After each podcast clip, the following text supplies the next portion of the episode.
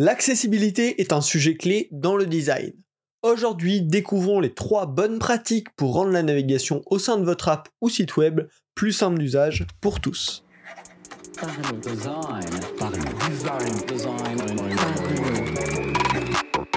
La cinquième saison de Parlons Design est sponsorisée par ZK4S Theory, le site des product designers. Salut, c'est Romain Pinchna, bienvenue dans Parlons Design pour parler de navigation au sein d'une application mobile ou d'un site web euh, et de navigation accessible. Alors, la navigation, hein, forcément, dans tout produit numérique, c'est un sujet hyper clé. Euh, si on a du mal à se déplacer, ben, probablement que les utilisateurs vont pas rester longtemps sur votre service, vont vite abandonner. Donc, c'est forcément un sujet clé. Quand on parle d'accessibilité, souvent on va penser à des personnes en situation de handicap, mais en fait c'est bien plus compliqué que ça euh, et euh, bien plus puissant que ça. C'est-à-dire bien évidemment mettre en place des bonnes pratiques d'accessibilité, ça va aider les gens qui ont euh, certains handicaps à mieux utiliser votre site web, mais ça va aussi utiliser l'ensemble des personnes qui n'ont pas spécialement de handicap. C'est-à-dire si on rend quelque chose plus simple d'usage, plus pratique, plus adapté à de nouveaux types d'usage, bah, on va le rendre plus pratique pour tout le monde. Donc une nav plus accessible, c'est une meilleure navigation pour toutes. Euh, et c'est pour ça que je vous ai sélectionné trois bonnes pratiques euh, qui sont hyper applicables, hyper concrètes et auxquelles vous allez pouvoir penser dans vos prochains designs de services numériques euh, quand, quand vous gérez la navigation ou pour améliorer la navigation de certains services existants. Alors, ces bonnes pratiques, je les ai tirées notamment de accessguide.io, un site super intéressant avec euh, plein de bonnes pratiques, plein d'astuces sur l'accessibilité. Euh, donc je vous recommande et puis je pense que je tirerai euh, d'autres épisodes de, de, super sites extrêmement intéressants. Bien évidemment, le lien est en description. Alors, le premier conseil que j'aimerais vous donner en termes de navigation pour une navigation plus accessible, c'est de vérifier et d'assurer la cohérence des éléments de navigation. C'est-à-dire, le modèle de navigation doit rester le même de page en page. Et quand je dis ça, c'est pas euh, simplement le modèle mental doit rester le même, mais sur l'ensemble, tout doit être cohérent de page en page. Bien évidemment, l'emplacement de là où vous allez trouver les possibilités de navigation doit rester le même l'ordre des éléments dans cette navigation et les comportements doivent rester les mêmes. C'est pas une fois on a ce lien en premier puis l'autre en deuxième et euh, sur la page suivante c'est l'inverse. Non, ça reste la même place et quand on clique dessus ça fait la même chose. Le pattern de fonctionnement également des éléments de navigation doit rester le même. Si j'ai une sidebar, je dois l'avoir partout et quand je clique ça doit faire exactement la même action. Bien évidemment, ça paraît logique, mais si vous creusez, vous allez vous apercevoir que plein de services en fait euh, ne, ne, ne, respectent pas ça bien, avec des boutons de retour qui n'ont pas le même comportement, des boutons qui ont la même apparence, qui font pas vraiment le même type d'action, genre un qui va ouvrir un pop-up et l'autre qui va ouvrir une vraie fenêtre. Euh, donc c'est hyper important de respecter sous des patterns que vous êtes vous-même imposés, mais de les respecter sur l'ensemble du produit. Donc ça veut dire pareil, donc une même apparence de bouton fait un même type d'action. Euh, les boutons par exemple qui sont des liens internes vs les boutons qui sont des liens externes, faut les différencier visuellement pour que quand on clique sur un lien, on puisse savoir euh, qu'est-ce qui va se passer par la suite, qu'on puisse le prédire. Donc c'est important de différencier les deux. Et également, le wording dans la navigation doit être constant. Euh, c'est-à-dire, si à un endroit vous utilisez connexion, à un autre endroit, vous n'allez pas mettre se connecter il faut que votre navigation entre la navbar, euh, le footer et les potentiels autres endroits où vous allez pouvoir naviguer utilise le même wording partout pour que ce soit clair, cohérent et qu'on puisse pas croire que ce sont deux actions différentes. Voilà. Là, je vous ai cité plein de petits points, mais globalement, voilà. Faut penser que l'utilisateur doit être en cohérence totale, peu importe où il se situe, sur votre site web, sur votre application, avec la navigation. Tout doit être prévisible et tout doit être cohérent.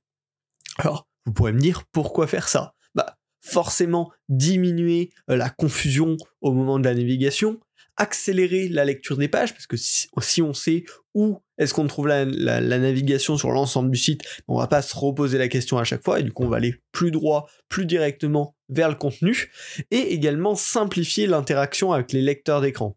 Euh, les lecteurs d'écran, donc c'est des dispositifs notamment utilisés par, par des personnes avec certains handicaps moteurs euh, pour bah, utiliser une interface web sans forcément utiliser la souris ou, ou le trackpad. Et donc, si on a un comportement hyper répétitif, hyper anticipable, c'est vachement plus simple d'utiliser un lecteur d'écran. Alors, ça, tous ces principes, ils paraissent hyper évidents.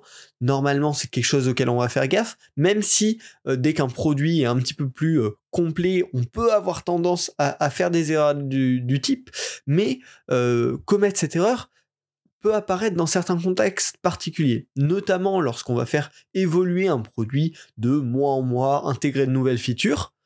On va complexifier de plus en plus la navigation et c'est là où il y a un grand danger de casser la cohérence de ces éléments de navigation. Donc quand on a ajouté trop de nouvelles features, trop de nouvelles choses au sein d'une application, des fois il est plus intéressant de revoir la navigation tout entière au lieu de faire des petits ajouts bricolés qui deviennent incohérents, qui deviennent peu pratiques pour les utilisateurs. Également, quand on va migrer un site web, notamment vers un nouveau design, ben, des fois certaines pages vont être migrées les unes après les autres, et là on a le risque d'avoir des navigations différentes entre plusieurs espaces du site. Donc il faut essayer de migrer le système de navigation partout en même temps le plus rapidement possible.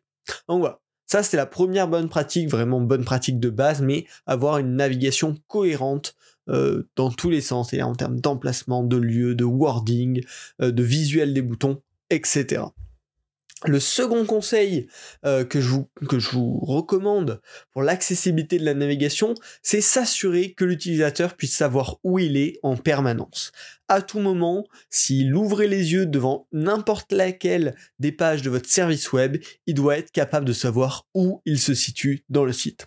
Pourquoi C'est tout bête. Bah, pour l'aider à se repérer après une perte de contexte. Ça peut arriver pour tout le monde de revenir sur une page web en, ouvrant son ordi et plus savoir vraiment ce qu'on fait, ou juste d'être distrait, de parler avec quelqu'un, puis de revenir sur le sujet d'être un peu perdu. Si on se repère hyper rapidement, bah, on gagne vachement de temps et il y a beaucoup moins de chances que l'utilisateur quitte le service.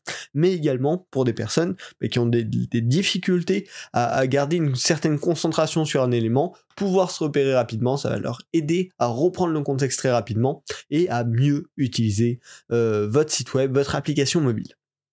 Et également, bah, ça va permettre de se, déplacer plus rapidement hein, dans les différentes catégories parentes, les contenus liés, si bah, l'utilisateur peut se localiser en permanence. Parce que du coup, on va lui donner des accès rapides à d'autres espaces qui pourraient l'intéresser. Pour ça, il y a plein de solutions. Déjà, le fait d'avoir le logo en haut à gauche, c'est quelque chose hyper basique, hyper simple. On peut des fois avoir tendance, en voulant faire des designs un peu originaux, à enlever ça. Mais en fait, c'est vraiment un gros élément qui permet très facilement de se repérer. Donc, c'est assez important euh, de montrer l'état de sélection euh, dans une navbar, par exemple, principale, pour savoir où est-ce qu'on se situe dans le site. D'utiliser des breadcrumbs, aussi appelés fils d'Ariane en français, euh, qui vont permettre de comprendre l'emplacement dans les catégories. Si on est par exemple sur une page produit ou une page article, savoir dans euh, quelle est la catégorie euh, mère, quelle est la sous-catégorie et la sous-sous-catégorie, bah, ça, ça va permettre de se localiser très facilement, se dire ok ce produit ça correspond bien à ça, ça, ça, et de pouvoir remonter dans les catégories si nécessaire. Donc c'est un très bon outil pour répondre à ces dangers de localisation. Et puis derrière des choses un petit peu plus précises, mais la titraille euh, claire et visuelle sur les pages. Hein. c'est hyper important d'avoir une bonne hiérarchie des titres euh, au, sein d'une interface, parce que c'est ça qui va permettre de retrouver le contexte extrêmement rapidement. Également, un dernier petit conseil sur mobile, il faut éviter les imbrigations euh, trop complexes quand on a des sous-sous-sous-sous-pages. C'est-à-dire quand on va vouloir revenir à l'accueil, faire 15 fois le bouton retour. Donc sur mobile, il faut réussir à trouver toujours un équilibre entre je rends ma feature pratique bien segmentée en, petites questions, en petites interactions, et euh, je rends le parcours complètement infaisable, complètement galère, ou sinon il faut penser à, des méthodes pour simplifier cette navigation dans beaucoup d'étapes. Et voilà. ensuite, c'est à vous d'ajuster toujours selon le contexte, selon les besoins, pour éviter de rendre la navigation trop complexe et permettre aux utilisateurs de se localiser toujours très facilement. Ça, c'est vraiment un truc qui apparaît, notamment quand on connaît trop le produit qu'on est en train de designer, on en oublie la navigation pour un nouvel utilisateur, nous on sait où est-ce qu'on va trouver nos différents éléments. Et donc c'est toujours bien de régulièrement prendre du recul sur bah, comment fonctionne la navigation au sein de mon produit. Euh, est-ce que ça c'est pas trop compliqué? Est-ce que ça c'est pas, pas assez intuitif? Est-ce que finalement si on pose cet écran comme ça, sans aucun contexte, je vais réussir à comprendre où est-ce que je me trouve dans l'application. C'est extrêmement important. Donc ça, vous pouvez le vérifier soit solo en faisant votre petite analyse, soit bien sûr avec des tests utilisateurs. C'était le deuxième point, la localisation en contenu, en continu, le fait que l'utilisateur puisse savoir à tout moment où il est sans avoir à changer d'écran, à revenir à faire des trucs spécifiques. Enfin, la troisième bonne pratique que je vous conseille, c'est la, multiplicité des moyens de navigation. En effet, proposer plusieurs solutions pour naviguer dans un produit, bah, c'est souvent avantageux. Euh, pourquoi? Bah, Tout bêtement parce que si on a plusieurs façons d'atteindre la page que l'on recherche, si l'utilisateur a plusieurs façons d'atteindre la page qu'il recherche, bah, il a plus de chances de réussir à la trouver et de trouver le moyen de navigation qui corresponde à son besoin. Donc des solutions de navigation, hein, des, outils de navigation, on en connaît bien, plein. Il y a bien sûr bah, tout ce qui est menu classique, euh, menu burger, barre de navigation, euh, tous ces menus assez traditionnels, mais également une barre de recherche peut faire ce rôle de navigation. Euh, les recommandations contextuelles qui vont pouvoir être faites à l'utilisateur, sous forme de petites cartes de recommandation, de pop-up de recommandation, vont aider à la navigation les liens internes entre les pages qui vont vous euh, rediriger. Alors l'exemple qui est, super par rapport à ça, c'est Wikipédia. Dès qu'il y a des mots précis, ça vient rediriger vers les autres pages Wikipédia. Ça, ça vient utiliser à la navigation. il y a plein, plein, plein de méthodes pour faire de la navigation au, sein d'un site web ou, ou d'une application. Et en proposer plusieurs à l'utilisateur, bah, ça permet probablement de s'adapter à son contexte, à son besoin, à sa façon de gérer euh, sa navigation en général. Et la, dernière possibilité, par exemple, un petit peu plus précise, c'est les raccourcis clavier de navigation. Euh, sur Slack, par exemple, si sur Mac on vient faire commande pendant euh, quelques secondes, on va voir qu'on peut changer d'espace de travail Slack en faisant commande 1, commande 2, commande 3 pour choisir l'espace 1, 2 ou 3. Ça, c'est encore des nouvelles possibilités de navigation, un petit peu plus avancées, mais qui vont correspondre à certains utilisateurs. Bien sûr, faut faire attention au, gros risque de proposer plein plein plein de possibilités de navigation à l'utilisateur, mais qu'elles soient toutes mauvaises. Alors, bien sûr, mieux vaut une bonne navigation que des tonnes de moyens d'y arriver, mais qui sont euh, peu qualitatifs.